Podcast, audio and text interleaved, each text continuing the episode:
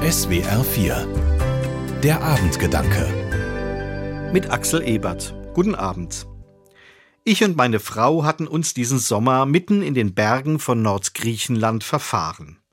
Trotz Straßenkarte und Navi sind wir an einer Stelle falsch abgebogen. Und plötzlich standen wir vor einer Straßensperrung irgendwo in den Bergen. Also haben wir nochmal die Karte genau studiert und wir haben den Fehler gefunden. Und dann haben wir unser Auto gewendet. Wir sind einige Kilometer zurückgefahren bis zu der Kreuzung, an der wir den falschen Weg gewählt hatten. Was mit dem Auto so einfach funktioniert, das geht im Leben sonst nicht. Wenden und zurückfahren. Ich kann mein Leben immer nur in eine Richtung leben, nämlich nach vorne. Aber manchmal, da wünschte ich mir, ich könnte einfach in der Zeit umdrehen und nochmal in die Vergangenheit zurückreisen. Wenn ich heute zurückschaue, dann weiß ich, wo ich falsch abgebogen bin und welche meiner Entscheidungen in eine Sackgasse geführt haben.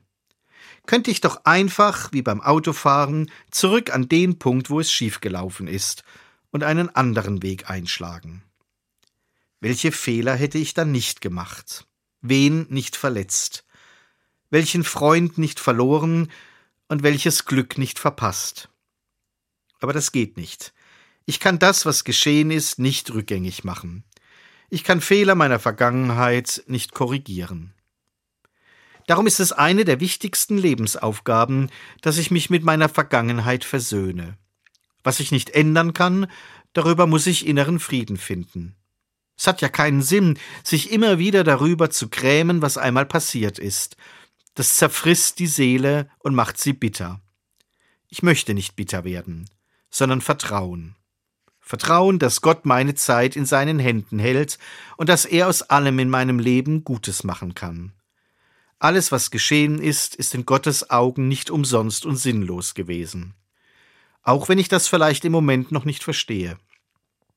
Doch alles, was war, gehört zu mir und hat mich zu dem Menschen gemacht, der ich heute bin. Das hilft mir, meine Vergangenheit anzunehmen und mich mit ihr auszusöhnen.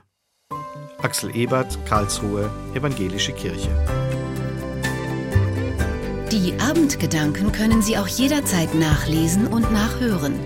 Im Internet unter swr4.de.